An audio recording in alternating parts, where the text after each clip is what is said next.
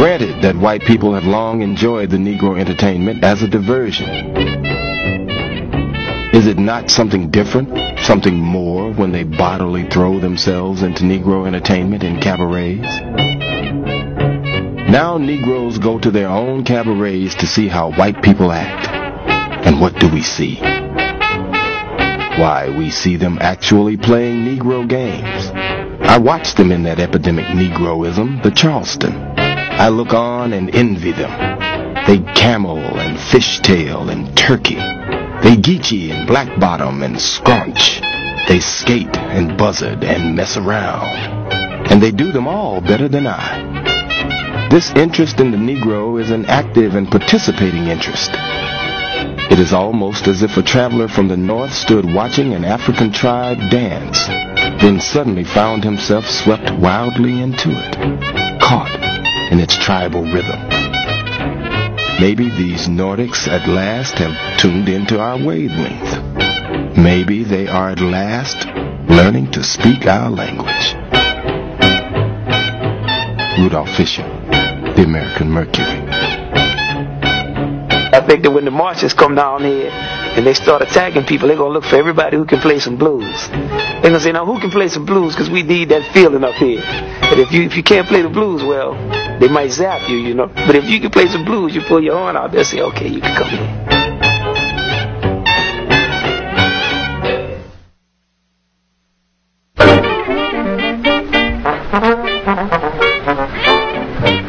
Jazz had been born in New Orleans and brought up in Chicago and New York.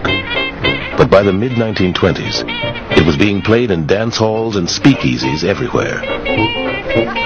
The blues, which had once been the product of itinerant black musicians, the poorest of the southern poor, had now fused with jazz and become an industry. With black record labels, as well as white ones, competing for the listener's dollar. Dancing consumed a country confident that the unprecedented prosperity of the roaring twenties would never end.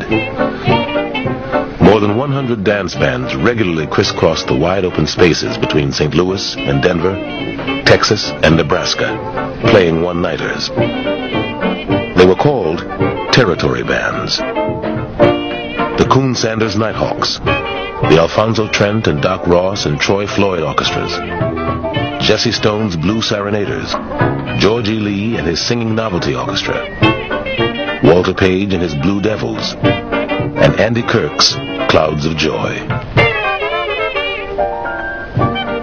There were all girl orchestras on the road now, too, including Babe Egan's Hollywood Redheads, a band billed as the Twelve Vampires, and the Parisian Redheads, who really came from Indiana. Records, and then radio, brought jazz to locations so remote that no band could reach them.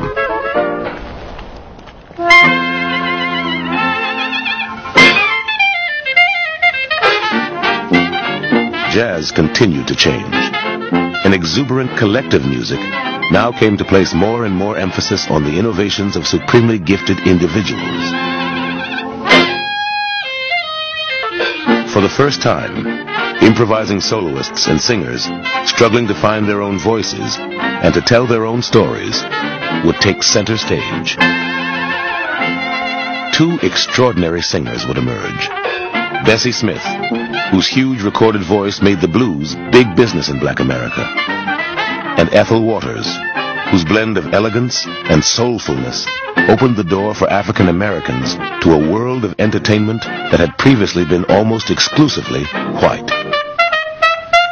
A troubled high school dropout from Iowa named Bix Beiderbecke would inspire a generation of young white musicians to believe that they too could contribute to the music. Duke Ellington would take his youthful band into Harlem's most celebrated club, give its white patrons far more than they bargained for, and help create a whole new language for jazz. Meanwhile, Louis Armstrong would make a series of astonishing records that would change all of American music forever.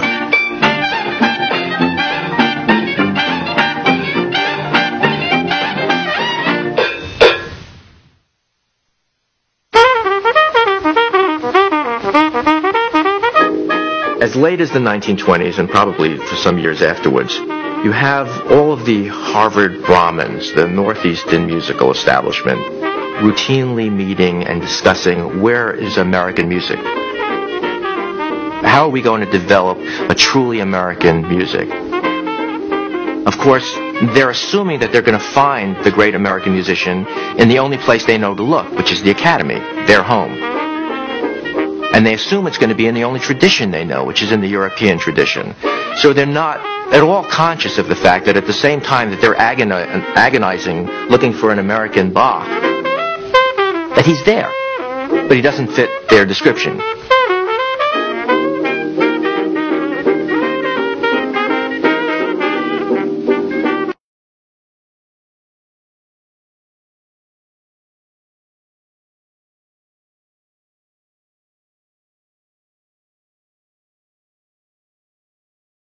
Duke Ellington once said he wanted Louis Armstrong on every instrument. The rhythm was great, the syncopation. Like he, it just his rhythm. You t-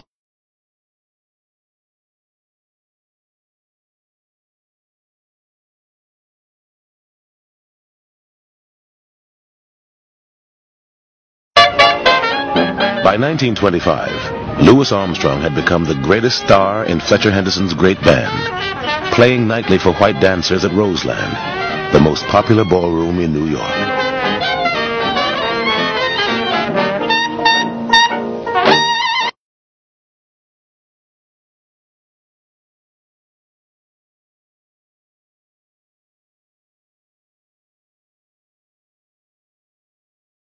Shook their heads in disbelief at the power with which he played.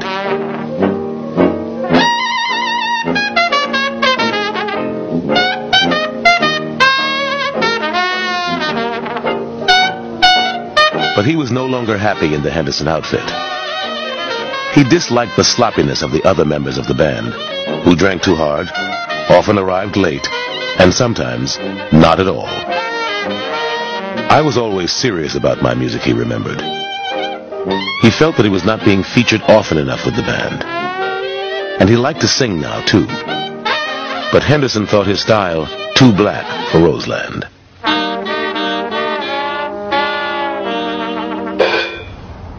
In November of 1925, Armstrong quit Henderson's band and returned to Chicago, where he joined his wife Lil's group at the Dreamland Cafe.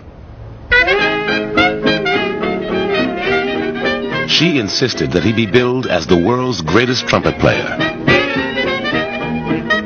Such praise embarrassed him. I never did want to be a big mucky muck star, he recalled. When he agreed to appear at the Vendome movie theater with Erskine Tate's orchestra, and Tate asked him to go on stage when he soloed, Armstrong refused to do it. He wouldn't leave the pit, he said, for fear of alienating the rest of the band. But they shone a spotlight down on him anyway, and when it found his gleaming horn, and he began to play, sometimes hitting 50 high C's in a row as the crowd counted along with him, audiences went wild.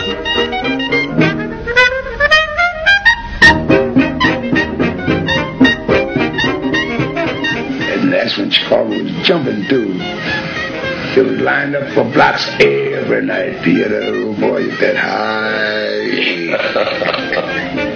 the guys would catch that show every night to see if I was going to miss that note. I, Did you ever? Why, I missed it. I had it in my pocket all the time. One night, a promising young horn player from Nashville had the misfortune of being asked to substitute for Armstrong. Louis came over to me. He says, uh, Doc Cheatham. I said, yeah.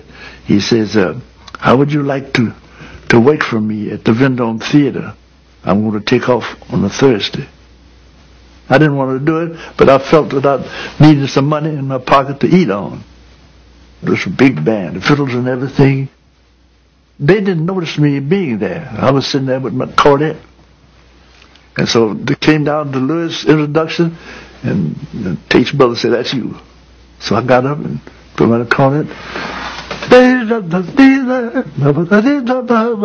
The people started screaming. You couldn't hear you. I mean, I never saw anything like that for one second. Then they stopped. It died. The whole applause died, died right down for nothing. To this, they noticed that I wasn't Louis. I felt like dropping dead. It was at the Vendome that Armstrong introduced a new novelty number called Heebie Jeebies, in which he sang and also improvised sounds with his voice in a way few had ever heard outside of New Orleans. There's an apocryphal story that, which of course means it, it, it could or could not be true. I, I think it was true. That uh, during the recording of a song called Heebie Jeebies, the music slipped off the, the music rack and onto the floor. And time in the studios in those days was so precious that there was no stopping and retaking. So he just started to to uh, play the words with his voice like he would with his trumpet, and and that that ended up being called scat singing.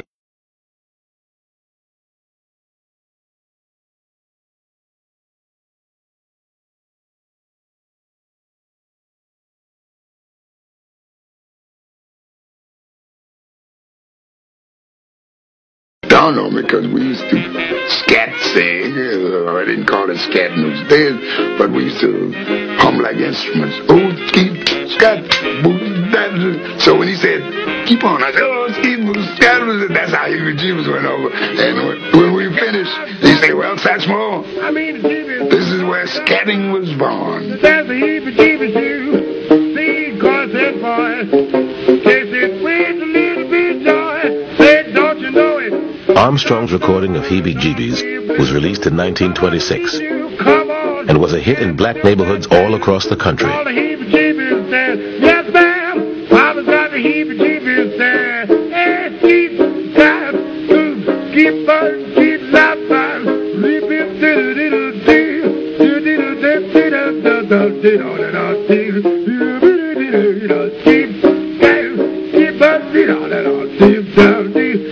keep to come on down to that dance. They call the heebie jeebies dance. Sweet mama. For months after that, the Chicago clarinetist Mezz Mezzrow remembered, you would hear cats greeting each other with Louis's riffs. Armstrong scatting, Mezzrow remembered, almost drove the English language out of the Windy City for good. Got the heebie-jeebies. What you doing with the heebie?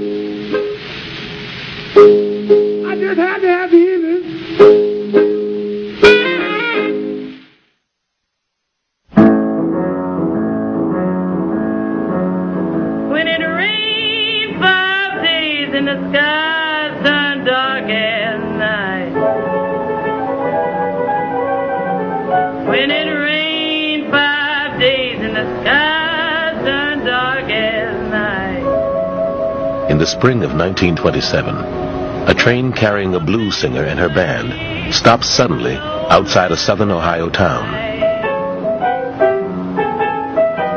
A great flood had inundated the valley, and the railroad tracks were covered by water. The troupe had to be ferried by rowboat to the theater they were playing.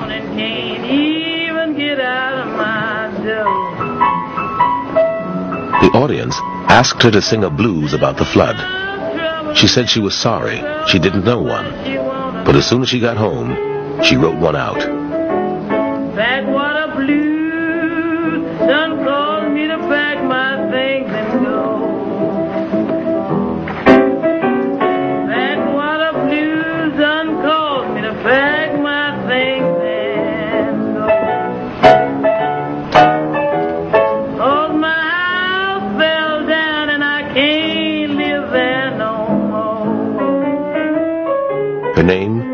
Bessie Smith, and her public, overwhelmingly black, mostly poor, always looked to her to say what they could not.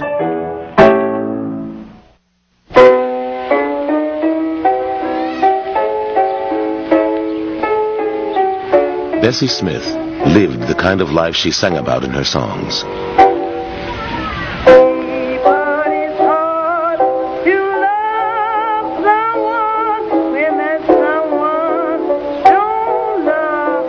She had come up the hard way, singing for pennies on street corners at age nine. But almost from the moment she recorded Downhearted Blues in 1923, Smith was the unchallenged Empress of the Blues.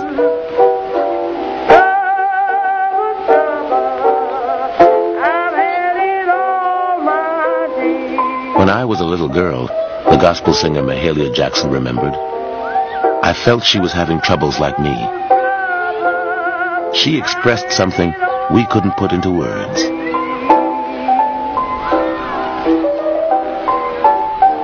It seemed like trouble going to follow me to my grave.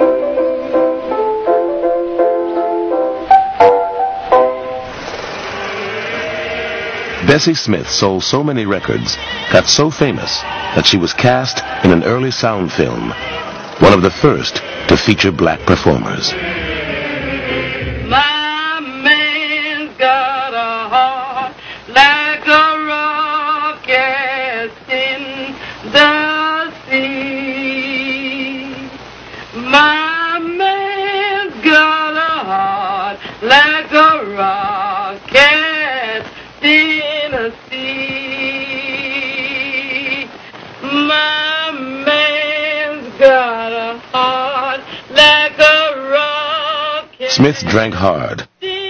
Fearful temper. If she didn't like the way things were going on stage, she sometimes tore the curtains down around her. She could not abide rivals and distrusted powerful accompanists for fear they'd steal the spotlight. After her performance, she sent for me. And so I put my horn down and went up there and she says, You little son of a gun, say you played too damn loud. So don't play loud like that on my and she gave me hell on on my song. So I knew I, I was playing a little loud on the saxophone at that time. That's the, that's the only problem I had with Bessie. But she was a lovely person.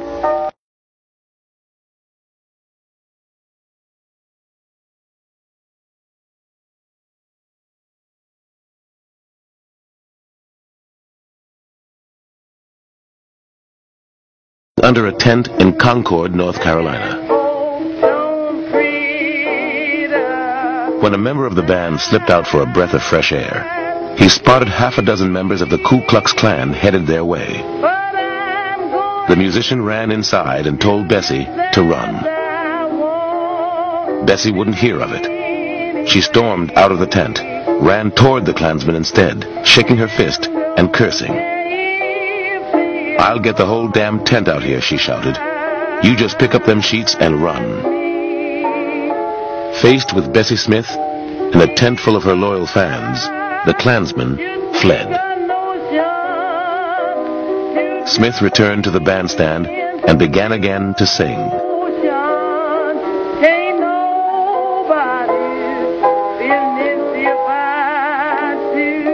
Nobody messed with Bessie, Anise remembered. Black or white, it didn't make any difference. If I go to church on Sunday, then just Jimmy down on Monday. Ain't nobody's business if I do. If I do. I play a lot of music for my children, but I think the music that I play for them that I most want them to listen to is blues. There's something about blues as an expression of the human condition that is just so powerful.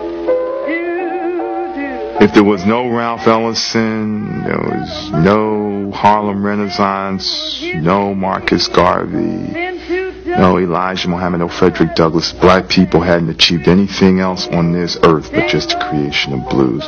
It would make them, it would still make black people a similarly important people in the creation of the modern world.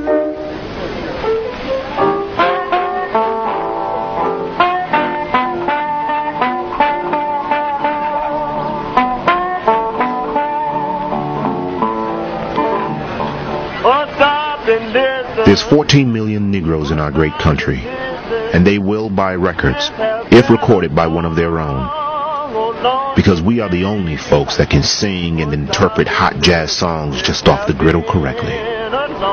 Perry Bradford. The records Bessie Smith and her rivals made were a sensation in black communities all over the country. Newsboys sold blues records. So did door-to-door salesmen. Stop and listen.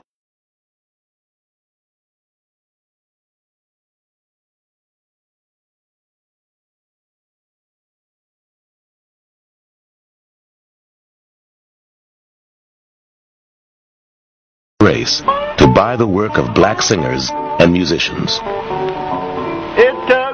Before long, Okeh, Paramount, Vocalion, and Columbia had all developed specialty catalogs meant for black audiences. Race records, just as they had already created special ethnic catalogs for other minorities. Race records were soon selling more than 5 million copies a year, and black entrepreneurs were eager to get in on the action. The pianist Clarence Williams became an impresario and made more money publishing music, managing talent, and producing records than he ever had performing. Black Swan, the first African American recording company, was established with the slogan, the only genuine colored record. Others are only passing for colored. all stockholders, all employees, and all artists were black.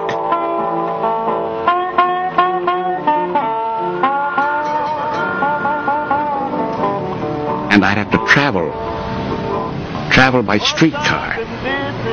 I'd pass the Black Belt. I noticed places called Gallimaufry shops. I saw records there. Jazz, I thought. I found nickel and dime used records. They were called Vocalion, Bluebird, Okeh. And there was Big Bill Broonzy. There was Tampa Red. There was Memphis Minnie. There was Petey Wheatstraw, the High Sheriff of Hell, Devil's Son-in-Law. There was Big Maceo Merriweather. There was Memphis Slim. And they were hearing many was double entendre, uh, blues. But I heard the blues. I never heard music like that before, ever. They took my beat to the.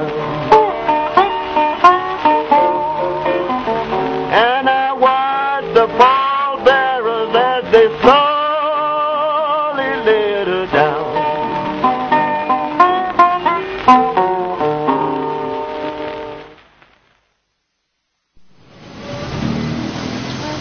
Meanwhile, across the country, from San Francisco to New York City, the jazz age showed no signs of slowing down.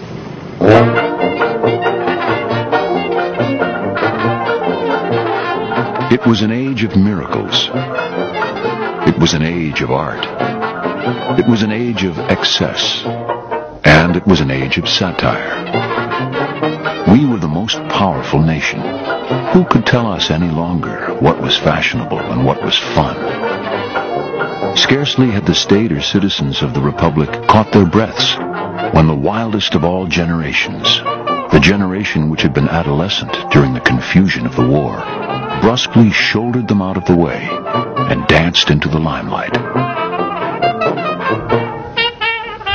It was a whole race going hedonistic, deciding on pleasure. The jazz age now raced along under its own power, served by great filling stations full of money. F. Scott Fitzgerald.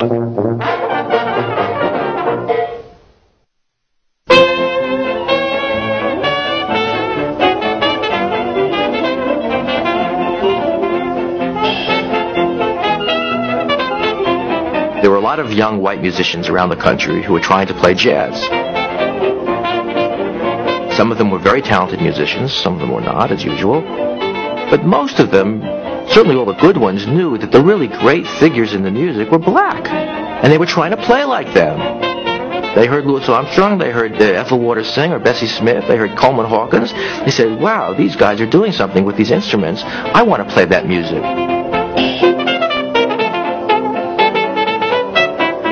Bix Beiderbecke was the first of the white musicians who had unmistakable genius. And so his importance to a lot of the young white musicians was, look, he proves it. He proves that we can play this music. It's possible for a white musician to make a real original contribution to jazz. Leon Bix Beiderbecke, one of the most promising and one of the most tragic figures in the history of jazz, emerged not from the great cities of New Orleans, Chicago, or New York, but from the rural heartland.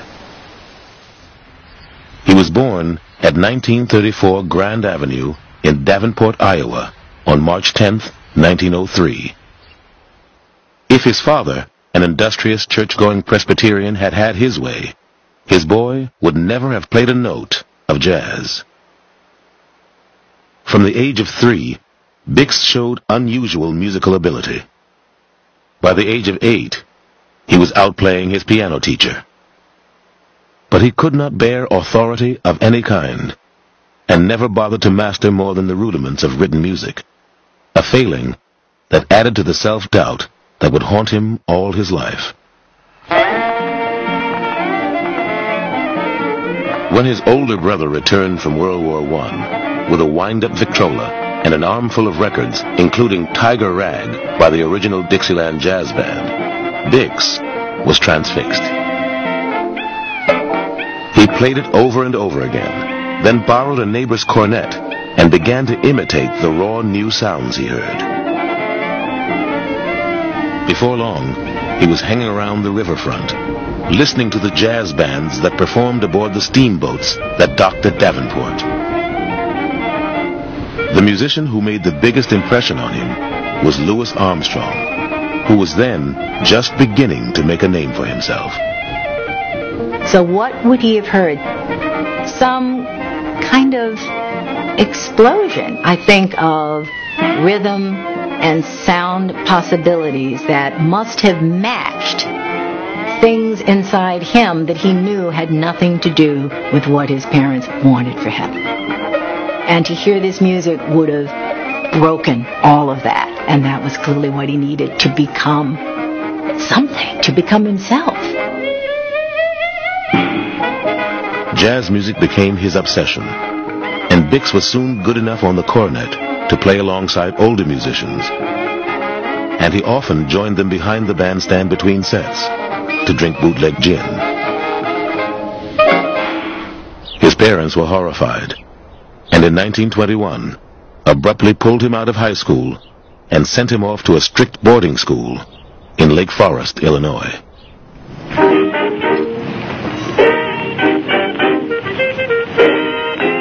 If the Beiderbeckes had hoped their son would abandon music or the musician's life, they were quickly disappointed. Lake Forest was only a short train ride away from Chicago, where Louis Armstrong would soon be playing the best jazz in America. Within a week of his arrival at school, Bix was writing home to tell his brother that he had talked his way into three black clubs on the South Side in eager search of what he called real jazz niggas. I'd go to hell, he wrote, to hear a good band. A musician loves music and loves that instrument. And when they hear someone that's great on that instrument, there's a mixture of great envy, respect, and love. You're going out every night, you're hearing the greatest musician in the world play, Louis Armstrong. And all you want to do is be able to play. You've been told don't listen to them and they're not doing it. These are niggas and they ain't playing nothing and this is some coon music and it's all a joke. But you realize it's the most serious thing you've ever encountered in your life. And then you realize that you too are part of it. It's got to be exhilarating and terrifying at the same time. Because to accept jazz music means that at a certain time you would have to accept something about the humanity of the of the United States Negro.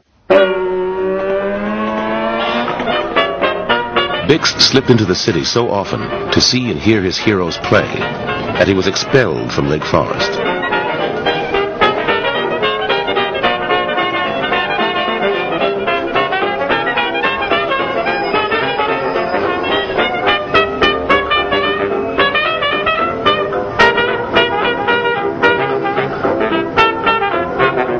His father angrily ordered him home to Iowa to work in the family coal business. Bix could bear only a few weeks of weighing coal before he returned to Chicago to hear and play the jazz music he loved.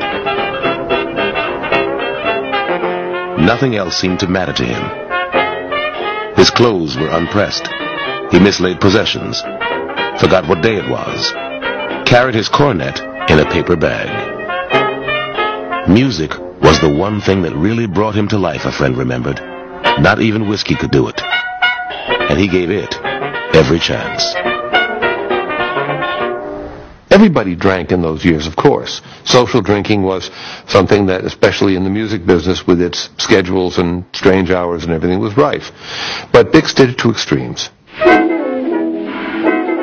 In 1924, Bix joined a band called the Wolverines, which played at roadhouses and clubs in Illinois, Indiana, and Ohio. When the Wolverines made their first records for Gennett, they were a hit, and Bix Beiderbecke was the star.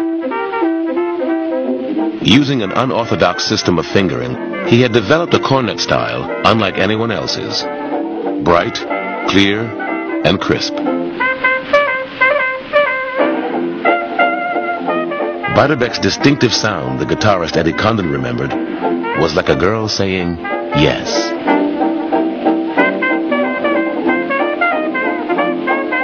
All my life, I'd been listening to music, but I'd never heard anything remotely resembling what Bix Beiderbecke played. For the first time, I realized that music isn't all the same. That some people play so differently from others that it becomes an entirely new set of sounds. Eddie Condon. The harmonies and, and, and the beautiful musical changes he played, that was something new. No one ever heard that, play those beautiful changes like Bix by no one. In 1926, Bix started touring with the Gene Goldkette Orchestra, the hottest white dance band in America. The first really great white jazz band, big band that is, was Gene Goldkette. This band was composed of fine musicians, and in its in the mid twenties, that band was unbelievable. I mean, they're still you listen to a record like let's say Clementine to this day, it swings like mad.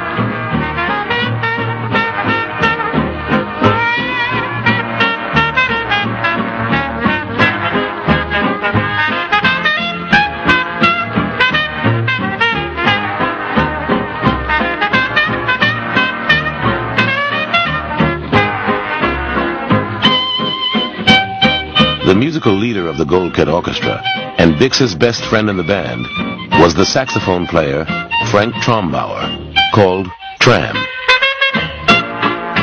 They were opposites in many ways. Tram was debonair and businesslike. Bix was disorganized and insecure. But for a brief time, theirs would prove one of the most creative partnerships in jazz.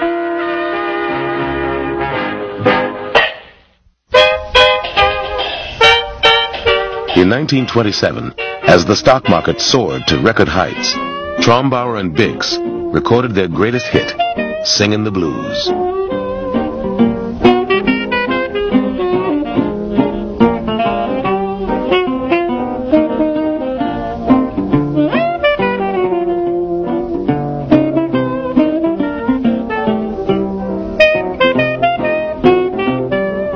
Trumbauer's opening solo was light, relaxed, and supple.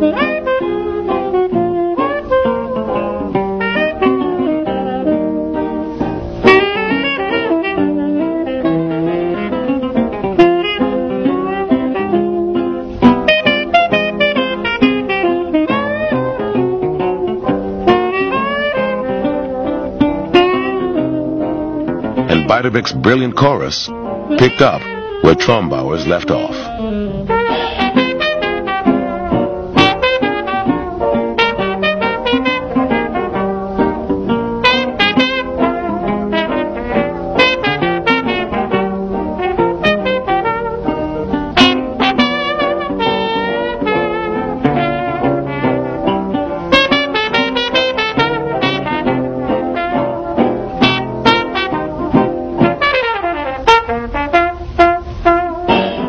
Had that lyric quality. It had that rhythmic swing, that conversational effect, the sense of speech, the sense that somebody is talking to you, saying something very important.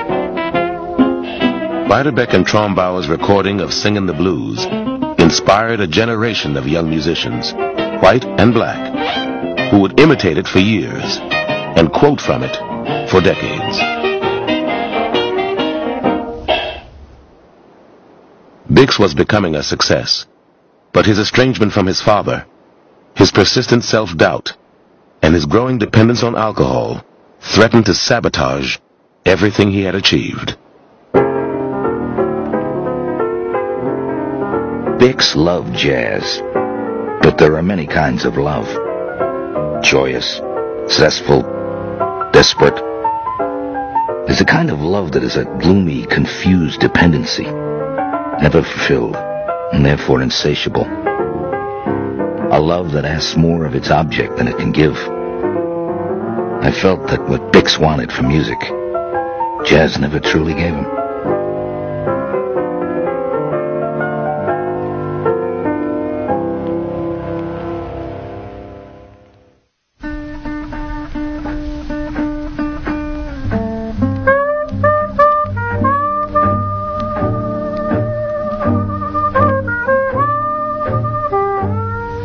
It was always the music that explained things. What it is that takes you out of being just a kid and thinking it's all adventure. And you find there's a lesson underneath all that adventure. You come into life alone and you go out of it alone. And you're going to be alone a lot of the times when you're on this earth. And what tells it all? It's the music. Sidney Bechet. Until 1925, there was really only one musician in the whole world who could keep company with Louis Armstrong and not embarrass himself, and that was Sidney Bechet.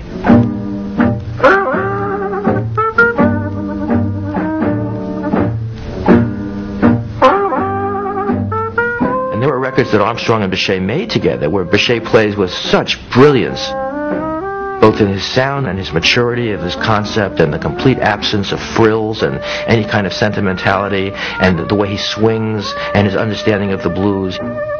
He was a very profound musician.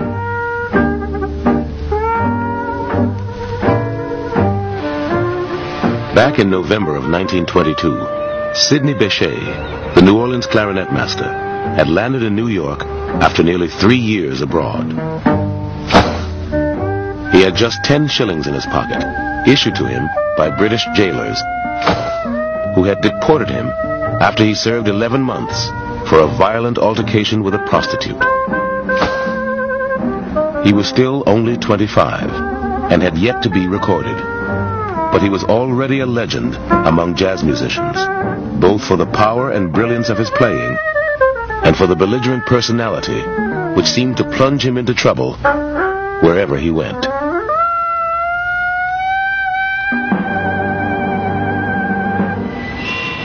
When he finally got into the recording studio, he was playing a new instrument, the soprano saxophone.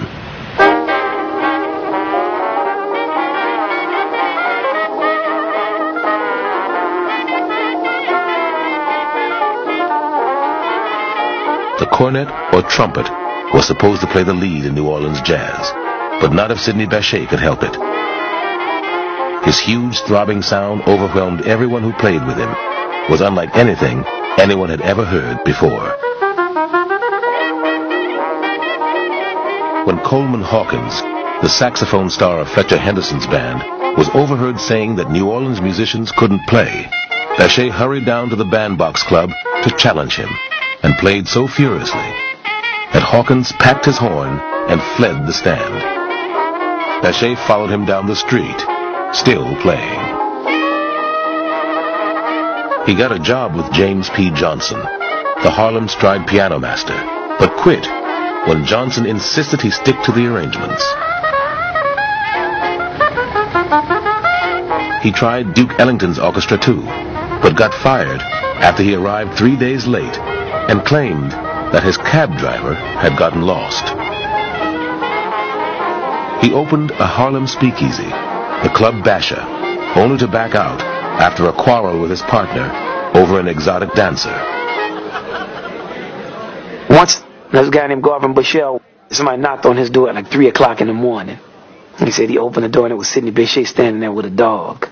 And he was like, you know, it's 3 o'clock in the morning. What's happening? Sidney looked at him and said, I heard that you had a dog that you said was more dog than my dog. so he's bringing his dog there and he wants to see whose dog is more dog. And really that, that was Sidney. You combine that with that type of overwhelming musical genius which is the ability to hear, to construct these perfect lines, to give his music organization, and to, to uh, just let that soul come through. That soul, something.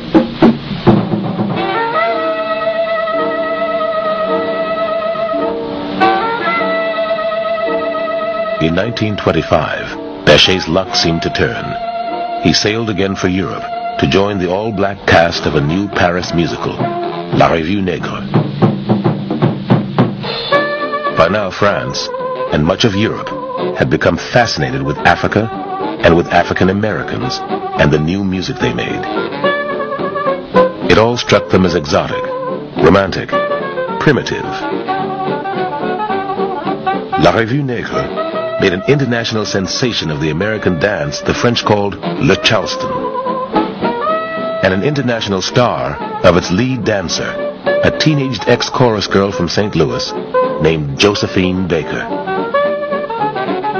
French critics called her the Black Venus, compared her to a snake, a giraffe, a kangaroo. When she paraded along the boulevards with a live cheetah, admirers speculated as to which animal was more wonderfully savage. The white imagination, Baker admitted privately, is sure something when it comes to blacks. When Baker left the show to become a star on her own, Sidney Bechet found himself touring with the remnants of the cast. Istanbul, Cairo, Berlin, Oslo, Moscow. They were bringing jazz to regions so remote that passers-by sometimes wet their fingers and rubbed Bechet's cheek to see if the color came off.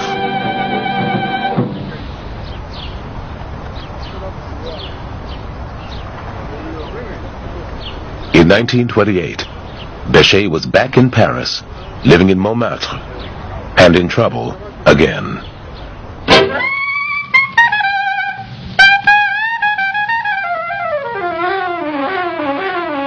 He's supposed to be playing with this piano player.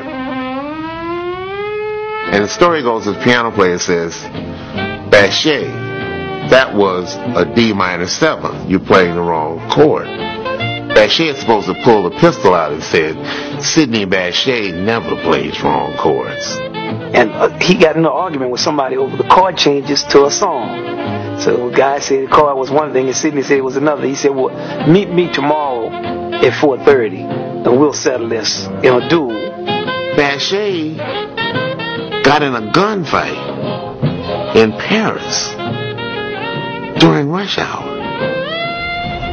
Not, I'll meet you here at midnight. Right. Nothing like that. If you're going to have a gunfight in Paris as a person who's not French, it would seem to me that you would want it to be as late as possible so as few French people as possible might see you.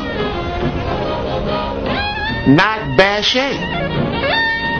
Bechet's bullets missed his intended target, but hit another musician in the leg and slightly wounded two women who happened to be standing nearby. He was sentenced to 15 months in prison, but was released after 11, provided he left the country immediately. But that's how serious he was about music. He's gonna kill somebody over some chord changes. And he had that look in his face too. See, it's like a certain type of look. Like when you, you I've seen pictures of him where you can see him smiling. He was he was devilish. So he be talking. He had like that look of like, if you telling me I'm gonna, you know, hit, and that's how his plan is. It has that light in it.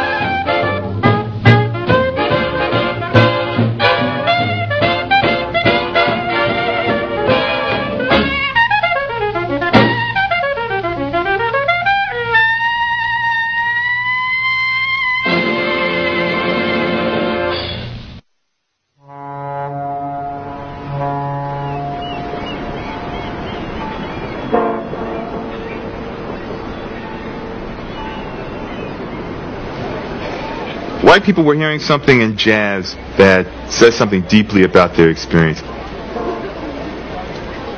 I'm not sure that it would have been this way if we were not a country of immigrants. And so many people felt kind of displaced. You had this music that kind of captured some feeling of that.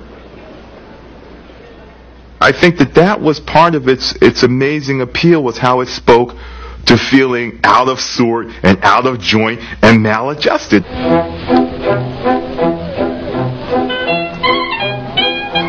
Chicago, 1910. The streets are inexpressibly dirty. The number of schools, inadequate. Sanitary legislation, unenforced. The street lighting, bad. The paving, miserable and altogether lacking in the alleys and smaller streets and the stables foul beyond description. Hundreds of houses are unconnected with the street sewer.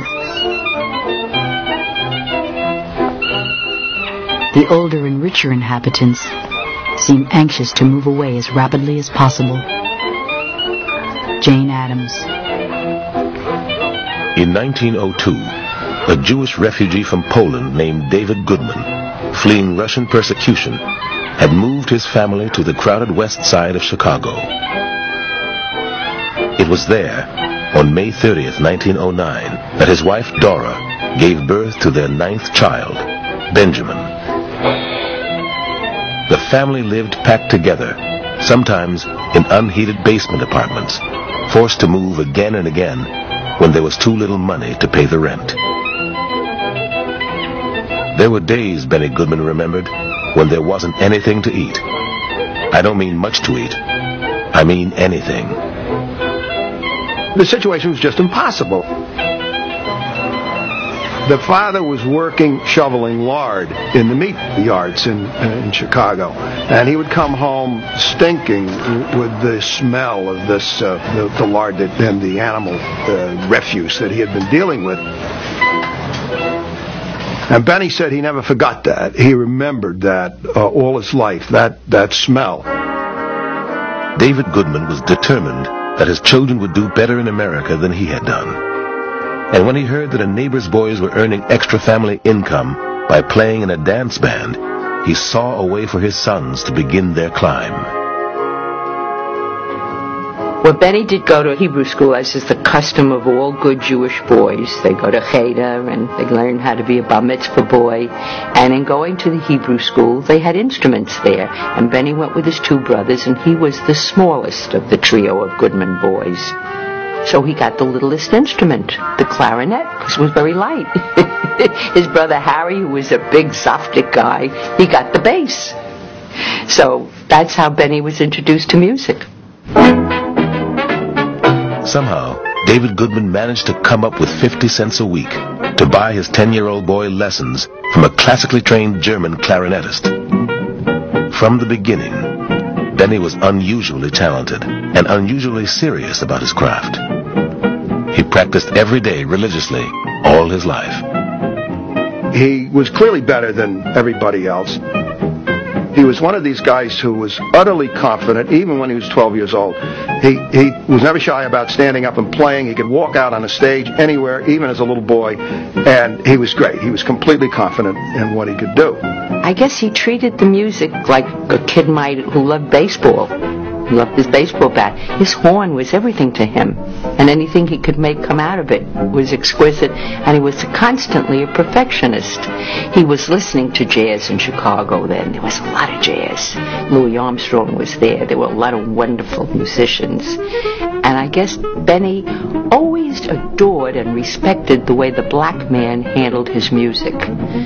Because all through Benny's life, he went up to Harlem when he was in New York, or in Chicago, he'd go to the dance halls. And he treated his horn and his music like a lover would a gorgeous woman.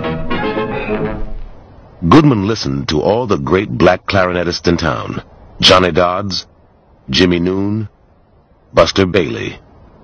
By the age of 14, Goodman was playing with pickup bands made up of musicians far older than he, and he was making $15 a night, three times as much as his father could earn working 12 hours a day in the stockyards. He dropped out of school to pursue music full time. In August of 1925, he was playing at the Midway Gardens, an outdoor pavilion on the south side designed by Frank Lloyd Wright, when he got an offer to go to California to join a dance band led by the singer Ben Pollack. Oh, happy today. You may be gone. But Goodman was still only 16 and had to talk his parents into letting him make the long journey west. Don't be a don.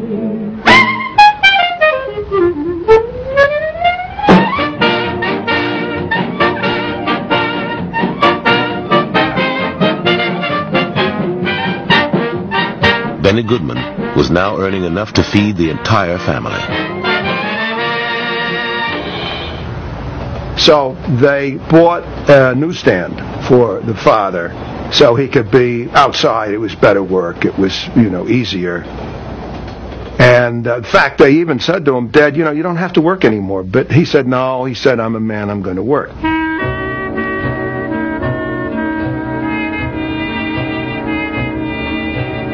On the evening of December 9th, 1926, on his way home from work, David Goodman was struck by an automobile.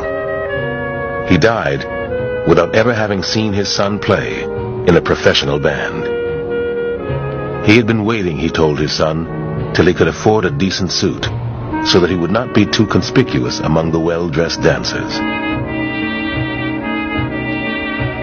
For the rest of his life, Benny Goodman could not mention his father without having his eyes fill with tears.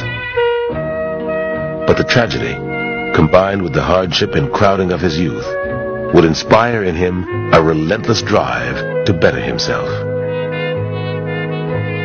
In just 10 years, Benny Goodman would become the most popular musician in America.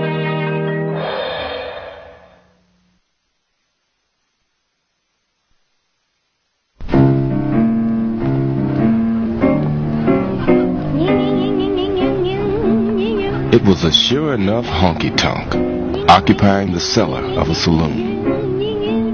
It was the social center of what was then and still is Negro Harlem's kitchen. Organ grinder, organ grinder. Here, a tall, brown-skinned girl, unmistakably the one guaranteed in the song to make a preacher lay his Bible down, used to sing and dance her own peculiar numbers, vesting them with their own originality. She was known simply as Ethel. Rudolph Fisher. If you'll just cure my organ of those grinding blues. Ethel Waters, one of the most influential of all American singers, was born in the red light district of Chester, Pennsylvania, the unwanted outcome of a rape. By the age of 10, she was the leader of a gang of children of every nationality who stole food to survive and acted as lookouts for the pimps and prostitutes in their neighborhood. God, Waters said later, made me tough, headstrong, and resilient.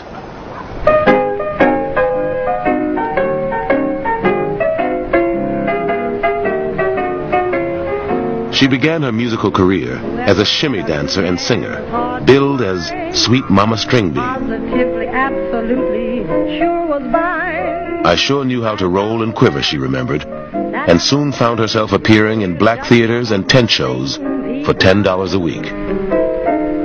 He shakes my ashes, greases my griddle, churns my butter, strokes my fiddle.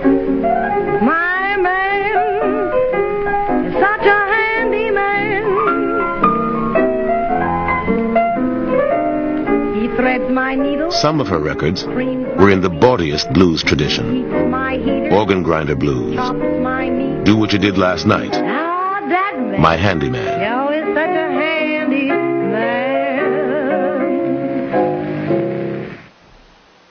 But unlike Bessie Smith and the other blues stars of her time, she had a light, clear voice and specialized in soft insinuation.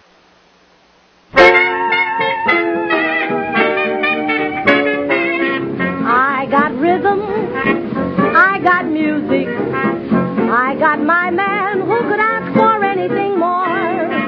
I got Daisy, In 1921, her manager insisted she try what he called white time, the all-white vaudeville circuit. old man trouble. She was certain she would fail. I thought white people wouldn't understand my type of work, she recalled, and I wasn't going to change it. I got sweet dreams. But white people loved her. One critic hailed Waters as the greatest artist of her race and generation.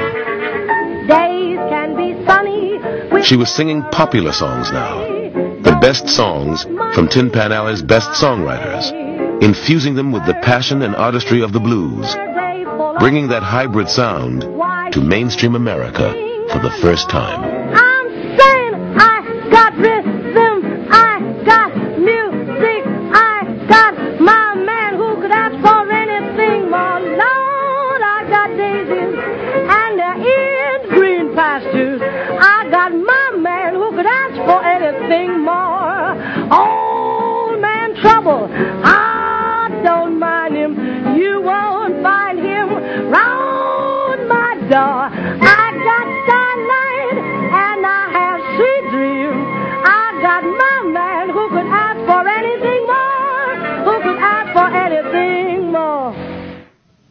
Made the transition from blues to popular songs.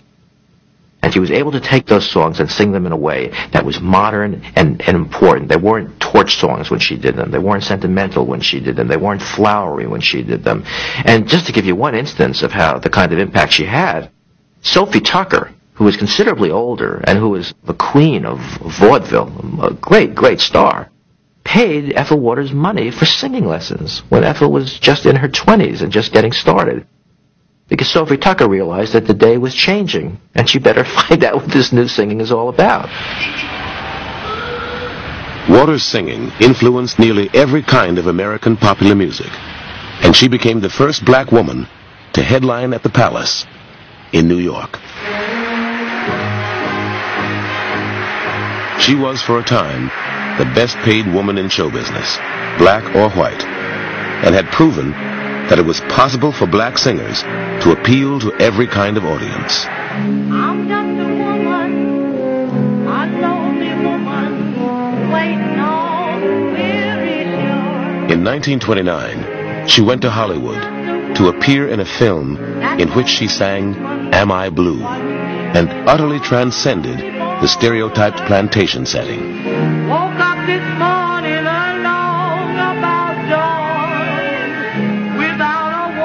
Waters would be revered by generations of singers. Years later, Lena Horne paid her the highest possible compliment. Ethel Waters, she said, was the mother of us all. Am I blue? Am I blue?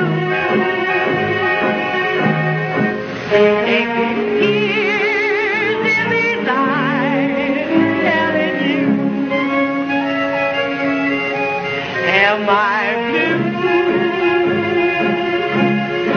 Would be blue.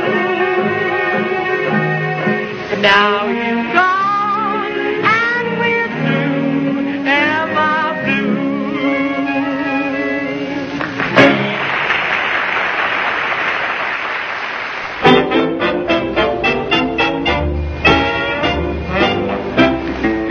One day in May of 1923, a man wearing a 10-gallon cowboy hat and a big red bandana walked into the offices of the Melrose Brothers, music publishers in Chicago. Lester Melrose recalled that the man hollered, Listen, everybody, I'm Jelly Roll Morton from New Orleans, the originator of jazz. Morton hadn't really invented jazz, but he had been among the first to play it as a boy back in New Orleans. He had been on the road since the age of 17, playing piano, hustling pool, performing in minstrel shows, digesting everything he saw and heard. And along the way, he had figured out what many thought was impossible. He realized that the complex, collectively improvised sounds of New Orleans jazz could be arranged and written down. Morton is the first true great jazz composer. He notates everything. But despite the notation, he manages to capture the spontaneity of the New Orleans sound. He's composed a piece based around the traditional New Orleans funeral. And Dead Man Blues is a kind of mini epic on the whole New Orleans style. And the vaudeville opening, where you hear a bunch of guys doing some not very funny patter, I think is Jelly Roll's way of alerting the audience that doesn't really know about New Orleans traditions that that's what he's doing. What's that I hear at 12 o'clock in the daytime? Church bell ringing. Man, you don't hear no church bell ringing 12 o'clock in the day. Yes, indeed. Somebody must be dead. Ain't nobody dead. Somebody must be dead drunk. No, I think it's a funeral. Now, look here. I believe it is a funeral. I believe I hear that trombone phone. And then it, he has this funeral march, basically, which is called Flee as a Bird. Bum, bum, ba, bum, bum, bum, bum. And then you hear this trombone. And then suddenly he has choreographed the New Orleans spirit. This fantastic effervescent quality. He's got the clarinet, trumpet, and the trombone in perfect accord. And you can almost see the leader with the umbrella dancing down the street.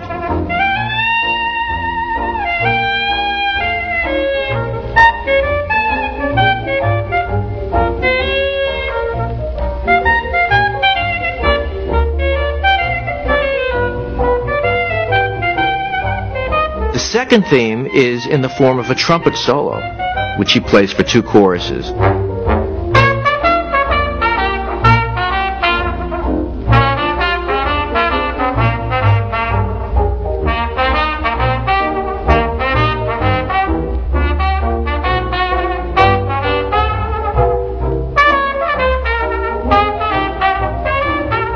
Morton does something really extraordinary.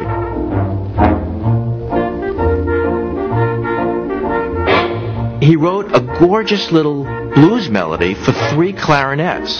So he hired these two extra clarinets just to play this chorus.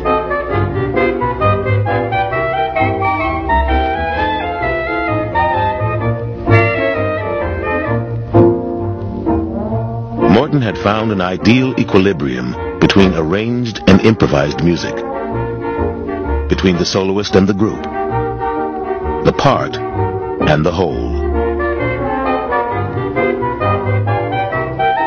He's the first one who really successfully wrote down the New Orleans polyphony. And that means the three horn, the, the, the trumpet, the clarinet, and the trombone when they're playing three different things. It captured the essence of New Orleans music and therefore the essence of what happens when a group of people come together and therefore the essence of the American experience.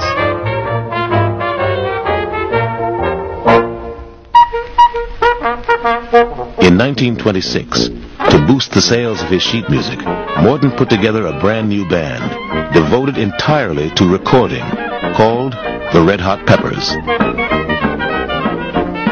The records they made for Victor were a sensation, the company's top-selling jazz for that year. Morton's recording sessions were always disciplined affairs.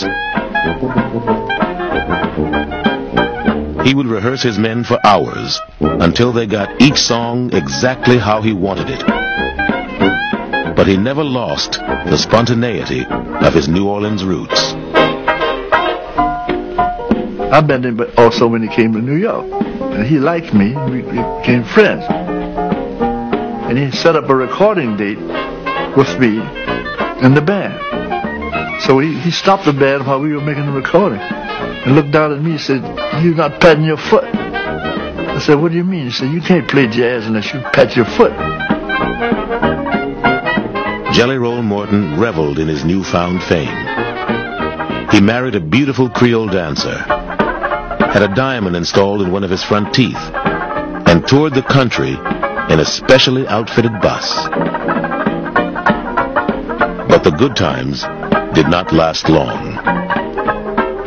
The public was now focused on great soloists like Louis Armstrong. And younger rivals like Fletcher Henderson and Duke Ellington were already finding new ways to arrange jazz, moving away from the New Orleans sound and Jelly Roll Morton.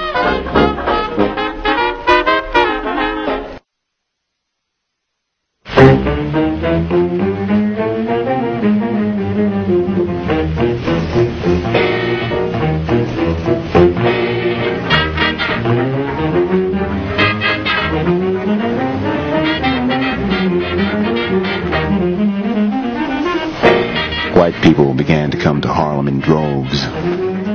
For several years, packed the expensive Cotton Club on Lenox Avenue. But I was never there, because the Cotton Club was a Jim Crow club for gangsters and moneyed whites. Nor did ordinary Negroes like the growing influx of whites after sundown, flooding the little cabarets and bars where formerly only colored people laughed and sang. And where now, strangers were given the best ringside tables to sit and stare at the Negro customers like amusing animals in a zoo. Langston Hughes.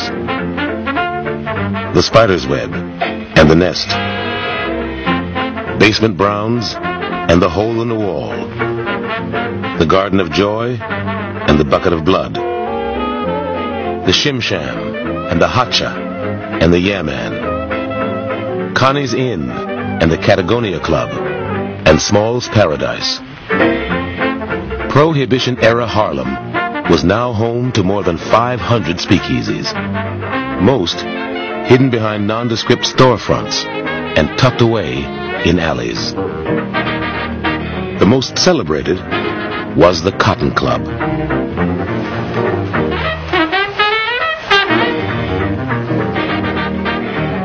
Its wealthy white patrons were eager to experience for themselves something of the same supposedly primitive excitement of black life that had made Josephine Baker a star in Europe.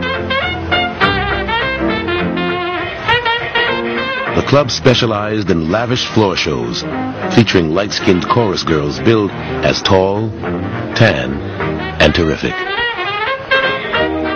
Though blacks were barred as customers, the Cotton Club was Harlem's premier showcase, and it was the dream of every black band leader to play there.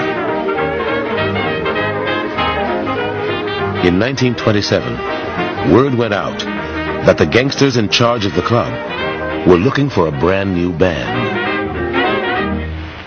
New York Amsterdam News. One of the brightest spots in New York's nightlife is Duke Ellington, conductor of what leading judges have called the foremost colored jazz orchestra in America. Ellington, until recently now, was a comer. Today, he has arrived. Watch his dust from now on.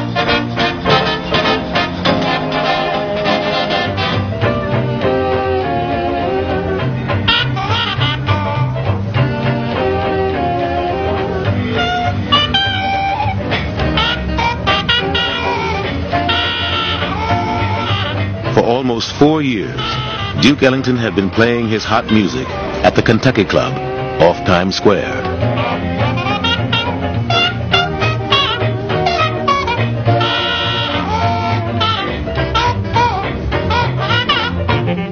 He had a manager now, the shrewd, tough-talking Irving Mills, who in exchange for 55% of his clients' earnings and half of his music publishing rights was committed to making Duke Ellington a star.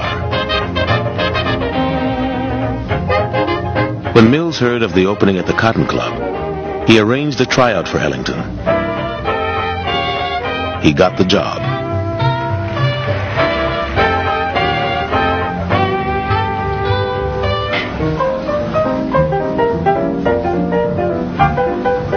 It was the turning point in Ellington's career. And it was at the Cotton Club that his sound, filled with trumpet growls, unusual harmonies, and chords no one had ever heard before, was given a new and for some demeaning name, jungle music.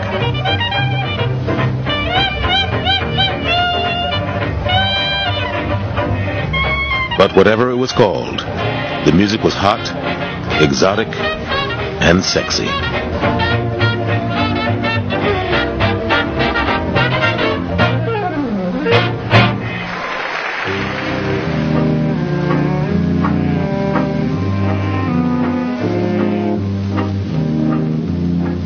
Playing behind some pretty racy shows. And he's providing a music that supports them, and so the music itself becomes erotic.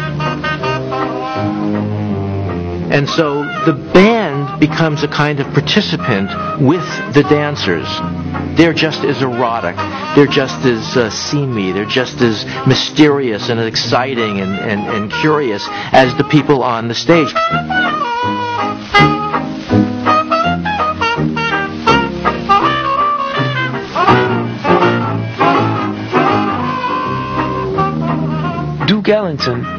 Is like Bacchus or Dionysus. He loves things carnal. That's his domain. And he's there to let you know what you need to be doing and how you need to be doing it. And at what tempo you need to be doing it in. So he's indispensable. Ellington worked constantly, writing song after song for the revues that changed every six months. The Cotton Club proved a priceless training ground for him, setting the composing style he would follow for the rest of his life. One of the things about Ellington is that he is self-taught. He is the ultimate autodidact. He figures it out as he goes along. He's not the kind of guy who sit, who learns that uh, you, you voice a trumpet section in one three five and then he just goes and does it that way. He'll he'll voice the trumpet section and throw in a baritone or a bass clarinet. He'll cross arrange with trombones and saxophones. He would create dissonances and different kinds of harmonies so that he broke all the rules and created a whole new tone palette from which jazz composition would emerge. I think Duke believed that he had this ability to convey something special. He believed in his uh, knowledge of harmony, which he developed, a harmonic language his own. He knew the orchestra so well, the colors of each instrument, but not just an instrument. To Duke, a trumpet was not just a trumpet, it was a, an individual. A saxophone was not just an instrument, but it was a person. He had a baritone saxophonist named Harry Carney, who had the most gorgeous sound on the baritone that has ever been heard.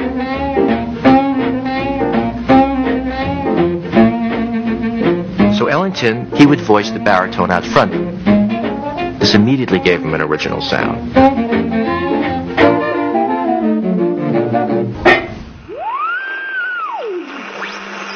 Hello, everybody. Welcome to our famous Cotton Club. I'd like to have the pleasure of introducing the greatest living master of jungle music, the rip-roaring harmony hound, none other than Duke Ellington. Let her go.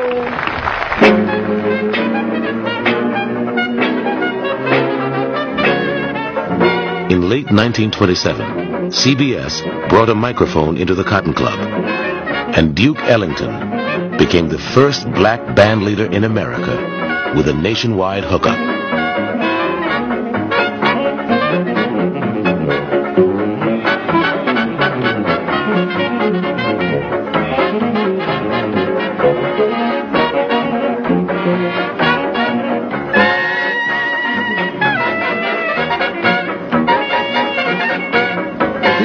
Necessarily late night broadcasts.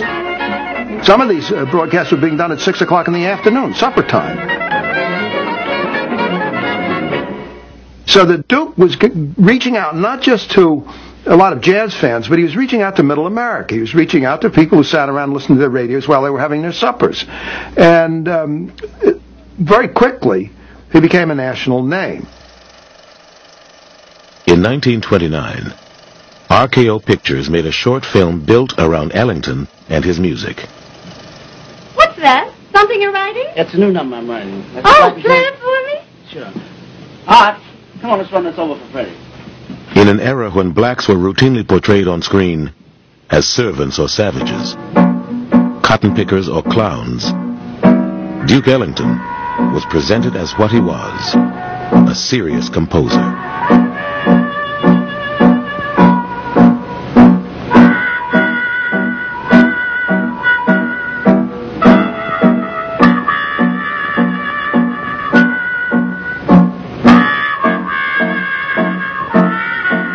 The film included his most ambitious work to date, Black and Tan Fantasy. It was an alluring blues-oriented piece in three parts that evoked the steamy atmosphere of the black and tan clubs scattered around Harlem. The only clubs in which the races were free to mix and mingle.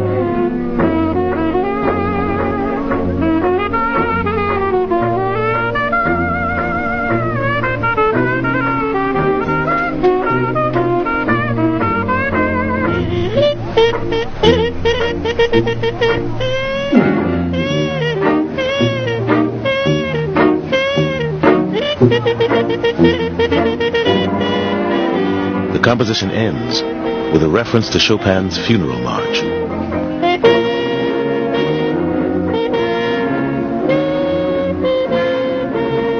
A sly reminder that good times never last. His compositions may have been called jungle music, but it was American Negro life that inspired everything he wrote. Black Beauty, Jubilee Stomp, Saturday Night Function, Harlem Flat Blues. When someone asked why his music was so dissonant, he said dissonance is our way of life in America. We are something apart, yet an integral part.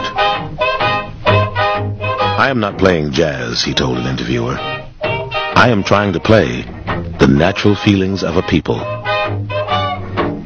Ellington was, in the admiring parlance of the times, a race man. His people were important to him. He conveyed the life of the Negro American in different dimensions. And he did it through, through music. He captured their feelings, their moods, their ups, their downs. The titles of his songs show that Duke was very conscious of people around him. From his earliest pieces like Black and Tan Fantasy, he was already expressing a mood of a people uh, their struggles and their joys as well as their sorrows. What he was doing was opening up every kind of tonal, harmonic, rhythmic possibility and saying all of these things are in our culture. All of these things are within our means. The point is, there's no limit. Race is a, is a set of possibilities and inventions. It's not a set of rules and orders and only struggles. Of his life, Duke Ellington stubbornly refused ever to be categorized. For him, the language of music was the means of breaking down barriers, of bringing all people together. You've been quoted as saying that you write the music of your people as it sounds to you. Now, I, uh, would you like to expound on that a little bit? Let's see. My people. Now, which of my people? I mean, uh, you know, I'm in uh, several groups. You know, I'm uh, I'm in. Let's see. I'm in the group of the piano players. I'm in the group of the listeners. I'm in the groups of people who have general appreciation of music. I'm in the group of those who aspire to be dilettantes.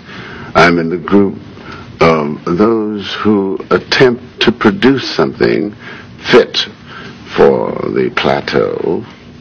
I'm in the group of what? Uh, oh, yeah, those who appreciate Beaujolais. well, and um, then, of course, I'm in the. Um, of course, I've had such a strong influence by the music of the people. The people, that's the better word. The people rather than my people. Because the people are my people.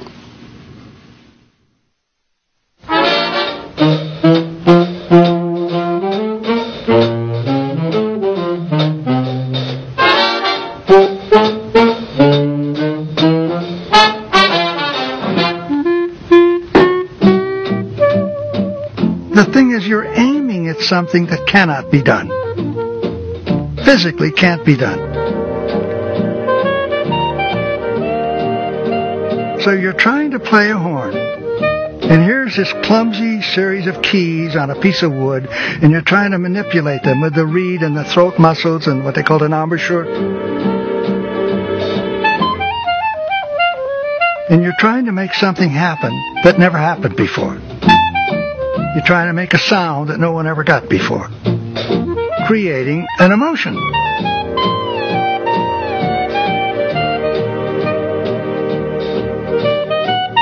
You're trying to take an inarticulate thing and take notes and make them come out in a way that moves you.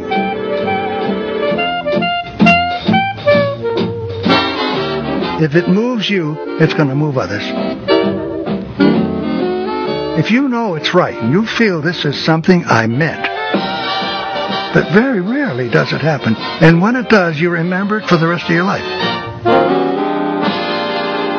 What can I say? It's the most uh, exuberant experience you can have. It beats sex. It beats great food. It beats anything. Arthur Jacob Arshawsky was born on the Lower East Side of Manhattan in 1910, the only child of immigrant dressmakers who eventually separated. At seven, the family moved to New Haven, Connecticut, where the boy found himself an outcast, tormented by schoolmates who ridiculed his foreign-sounding name and called him Sheeny and Kike and Christ Killer. My father had left home, and I didn't like my life very much. I didn't like school. I didn't like anything. So it was a choice between getting a machine gun or an instrument. Luckily, I found an instrument. He visited a vaudeville theater and saw a musician in a snappy white striped blazer kneel down on one knee in the spotlight and play dreamy melody on a shiny gold saxophone. That did it, Arshawsky said. Music would be his way to fame and fortune. I've heard a guy play, and he was surrounded by nice lights and pretty girls, and it was it was interesting to me. I thought this is the way I'd like to go. He worked in a grocery store to earn money for a saxophone. Practiced so hard, the inside of his lower lip bled, and formed his own four-piece band, which he called the Peter Pan Novelty Orchestra. He earned $2 a night playing dances. First came the question of practicality, getting a job, making a living.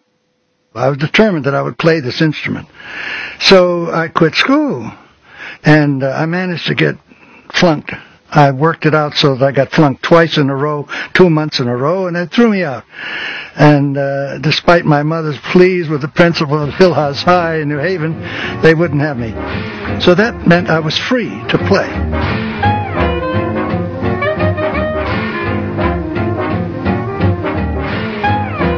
Like Benny Goodman, who would one day be his great rival, Arshawsky took up the clarinet and joined a touring dance band as a full-time professional. I was doing things you shouldn't do, but I didn't know who to follow. I didn't know who to copy. And until many, many months later, after I'd been playing, months in those days was equivalent to years, as I was in a hurry. And uh, finally I heard Bix and Trumbauer. And I, there's, that's, those are the guys. Being a white guy, I was subjected to white music, and I heard Bix and Trumbauer, and they were the exemplars. And they played like they knew they were going. There was a direction to what they did. There was a definition, a kind of discipline to what they did. And I thought, oh boy, that's the way to go. Eager to be accepted by audiences everywhere, and ashamed of being a Jew, he said, Arthur Jacob Arshawsky changed his name to Artie Shaw. Eventually, he went to Harlem to learn from Duke Ellington's mentor, Willie the Lion Smith, who gave him the nickname Snow White. The disciplined, self-conscious outsider was finding his voice.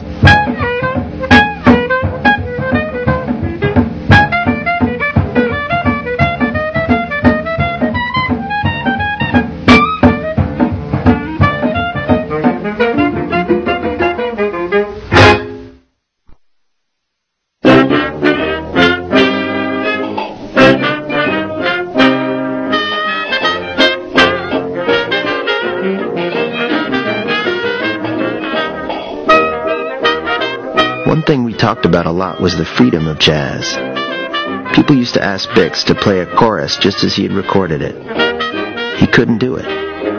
It's impossible, he told me once. I don't feel the same way twice.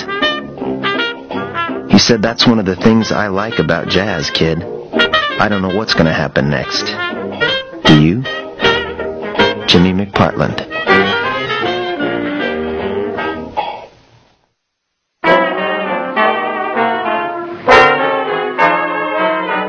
1927, Jean Goldkette's orchestra disbanded, leaving Bix Beiderbecke and his friend Frankie Trumbauer on their own.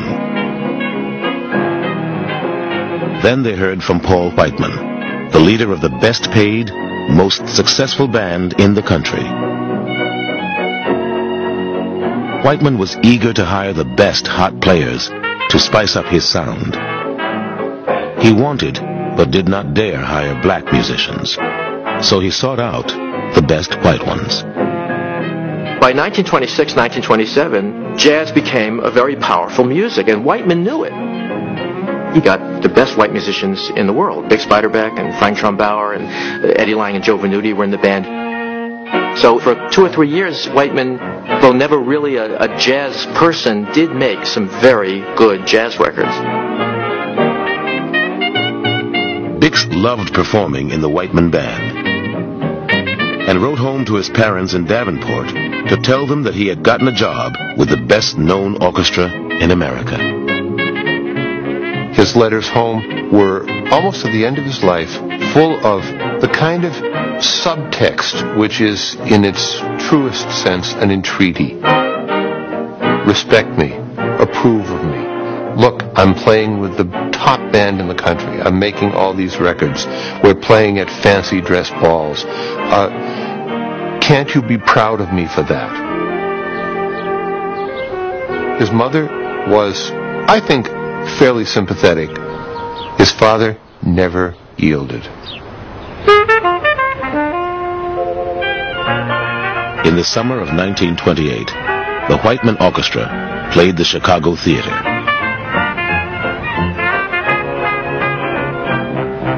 Sitting in the segregated balcony, Louis Armstrong, who years before had inspired the young Beiderbecke, saw him play on stage for the first time. Those pretty notes went right through me, Armstrong remembered. And several days that week, in the early morning hours at a Southside club, Bix got a chance to play with the man he most admired.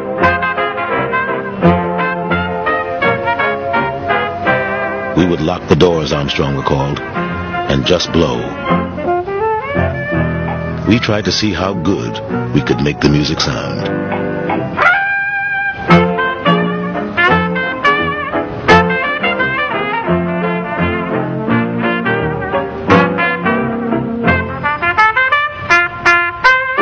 But Bix Beiderbecke would never get the chance to record or to play in public with Louis Armstrong. Even at the height of the jazz age, the music world remained strictly segregated.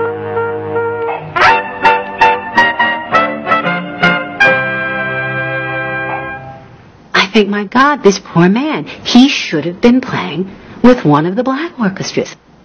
And I believe it harmed him. In that way, he was a victim artistically. Let's leave emotions aside. Emotionally, he was a victim of many things, but he was a victim artistically of segregation. He was not allowed to play with musicians who were as good as, and in some cases better than he. That's what jazz musicians need. Bix Beiderbecke's tragedy is an American tragedy. It's about the white man who understands how far our culture is and our society is from what it should be. And this music has given him a glimpse of what is. And this is a man whose hearing is so deep into the meaning of this music that it broke his heart.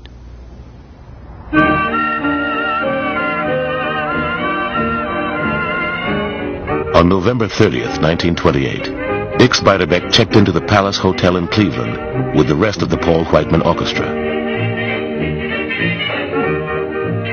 They were to begin a week-long run that evening. Bix was having more and more trouble controlling his drinking and the depression that had seemed only to intensify. He had been missing concerts, forgetting his cues, hiding bottles beneath the bandstand. Many years later, a cornetist, using copies of Paul Whiteman's sheet music, discovered a notation in someone's hand. Wake up, Bix. Whiteman urged him to go home to Davenport to recuperate. But when Bix got there, he discovered in a hall closet all the records he had proudly sent home to his parents. They had never listened to them.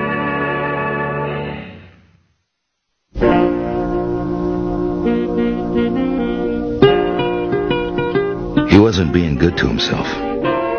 His feet were swollen and dragged when he walked. His thoughts were often muddled. He came to the studio and sat for hours at the piano. It hurt me all over in my eyes, in my brain, in my stomach, in my heart. But I knew nothing could help him.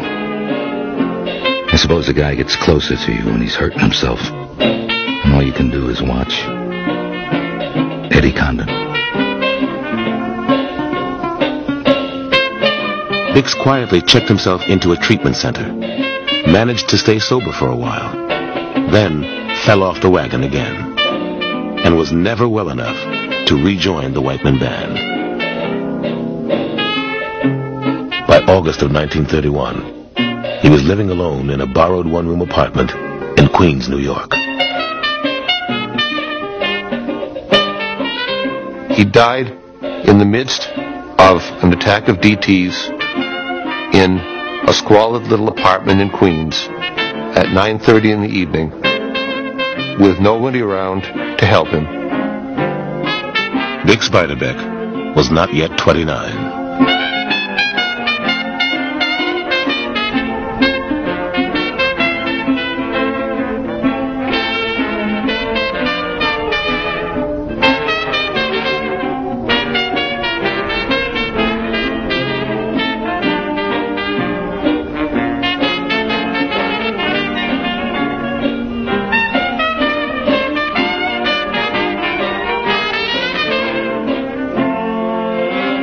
Lots of cats tried to play like Bix, Louis Armstrong said later. Ain't none of them play like him yet.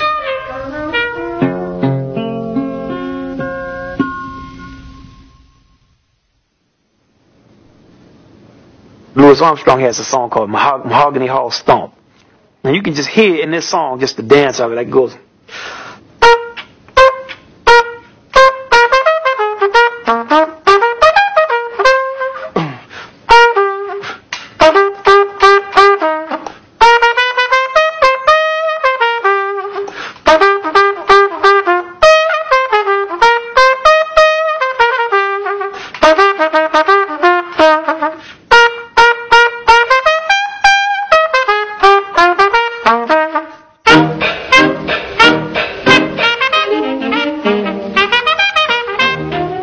Improvisation, of course, exists before jazz. Beethoven was a celebrated improviser. Bach's theme and variations are developed imp- improvisationally, but you can't document improvisation. You can only document the finished work which exists on a score, which is written. There's no way of taping Beethoven's improvisation and then transcribing it. But Armstrong and jazz comes along at the same time as a technology that can document. At first, there's naturally a prejudice because it's a written culture. We're prejudiced against an oral culture. But Armstrong, in those 1926 and 1927 and 8 performances, proves for the first time that an improvisation can be just as coherent, imaginative, uh, emotionally satisfying, and durable as a written piece of music. Between 1925 and 1928, Louis Armstrong made a series of 65 recordings under his own name. He was paid $50 a side and never saw a dime in royalties. But after they were released, jazz music would never be the same again, and generations of musicians would study them in wonder and admiration.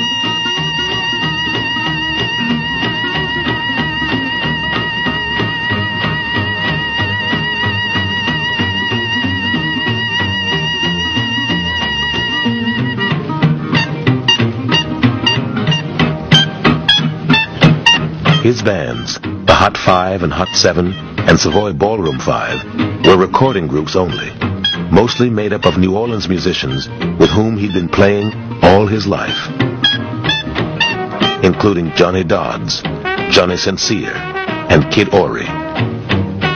His wife Lil often played the piano. But these records were something altogether new. Think the most important thing that you can say about the Hot Fives and the Hot Sevens is that for the first time we know that jazz is an art. What does he bring to this music that has not previously existed? First of all, he establishes almost single-handedly that jazz is going to be a soloist art, not an ensemble music. Number two, he affirms for all time that a fundamental basis for this music is going to be a blues tonality, which is going to be as fundamental to jazz as the tempered scale is to Western music. It's the blood, it's the life of the music. Third and most significant, and I think this is maybe the great innovation in American music, and it's the most astonishing to contemplate. Armstrong invented what, for lack of a more specific phrase, we call swing. He created modern time. The music that Armstrong improvised in 1928 excites us today. And if that's not classical music, I don't know what is.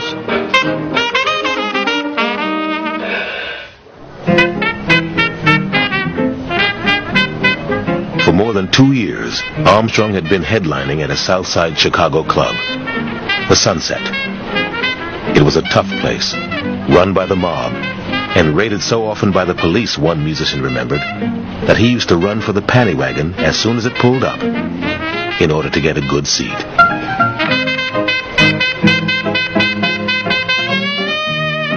Armstrong's pianist was a young musician from Pittsburgh, Earl Hines, who was an innovator in his own right.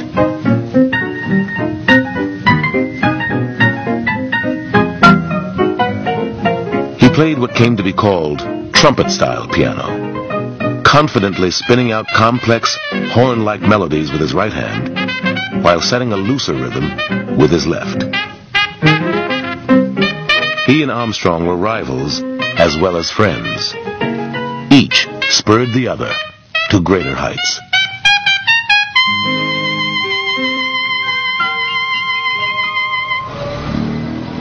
I went to Chicago. I made a pilgrimage. I took a week off and went up to Chicago. Had a little car, and I found my way to a place called the Savoy. And I sat on a rug-covered bandstand and waited, and he came on. And the first thing he played was West End Blues. And I heard this cascade of notes coming out of a trumpet. No one had ever done that before. And so I was obsessed with the idea that this was what you had to do. Something that was your own, that had nothing to do with anybody else. But I was influenced by him, not in terms of notes, but in terms of the idea of doing what you are, who you are. On June 28, 1928, Louis Armstrong and Earl Hines went into the studio and recorded a King Oliver tune, West End Blues. It would become one of the best known recordings in the history of jazz. A perfect reflection of the country in the moments before the Great Depression. And it would once and for all establish Louis Armstrong as the first great solo genius of the music. When I was 15, I bought a copy of Louis Armstrong and Earl Hines.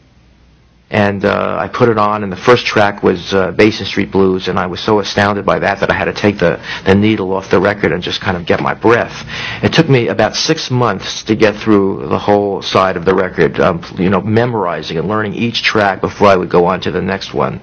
And uh, I've was no doubt in my mind that Armstrong was, you know, the just the greatest figure in contemporary music, and and where where could he f- go beyond that? And then I turned the album over after some six months, and the first track is you hear that cadenza, ba ba ba boo da boo da ba boo da boo doo bee boo doo bee boo doo bee West End Blues. Trumpet players all throughout history, we always play fanfares. You know, you can start with the elephant. The elephant goes, ah! that's like a fanfare. Get out of my way. I'm coming through. And from that you have uh, these, these like a, uh trumpet calls that you've heard all the time on the Saturday movies, like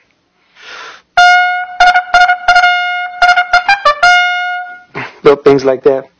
And in Beethoven Leonore Overture, you have a trumpet call like.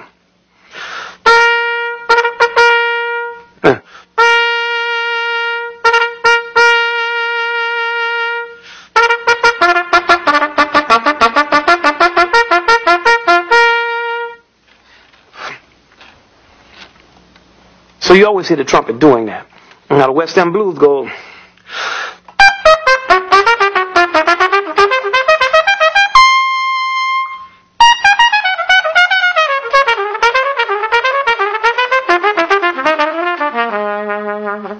So that's like another whole concept of a fanfare.